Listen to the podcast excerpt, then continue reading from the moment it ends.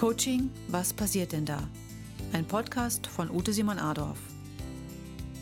Folge 28. Was ist mit dem Thema Gehirnwäsche?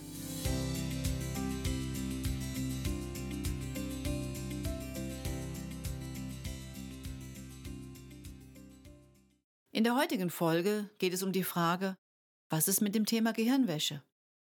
Zugegeben, leise Musik, hypnotische Worte, vielleicht auch Geschichten, Fantasiereisen, Übungen aus dem Yoga.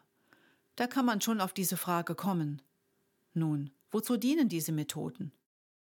Gerade wenn man aus dem oft hektischen Alltag zu einem Coaching kommt, ist es wichtig, nicht nur körperlich anzukommen, sondern auch mit dem Kopf und mit der Seele.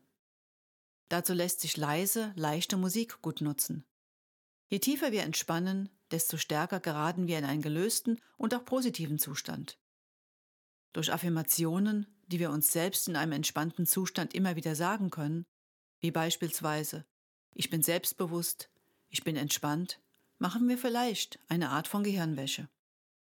Eine Fantasiereise zum Beispiel gibt oftmals die Möglichkeit, Zugang zu der eigenen kreativen Seite zu bekommen. Sie ermöglicht, Gedanken und auch Intuitionen zuzulassen, ohne diese sofort wieder zu zerdenken. Schon Albert Einstein sagte, Fantasie ist wichtiger als alles Wissen. Fantasiereisen öffnen uns die Augen. Sie ermöglichen uns einen Zugang zu unseren Wünschen, zu unseren schon vorhandenen Fähigkeiten.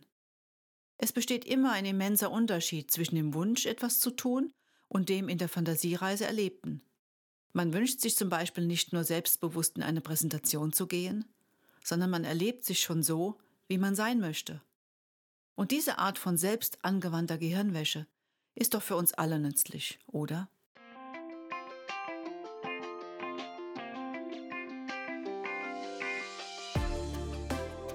Schön, dass Sie heute wieder mit dabei waren. Sie möchten die nächste Podcast-Folge nicht verpassen? Abonnieren Sie jetzt meinen Kanal und folgen Sie mir gerne auf den bekannten Social-Media-Kanälen oder auf meiner Website simonadolf.de.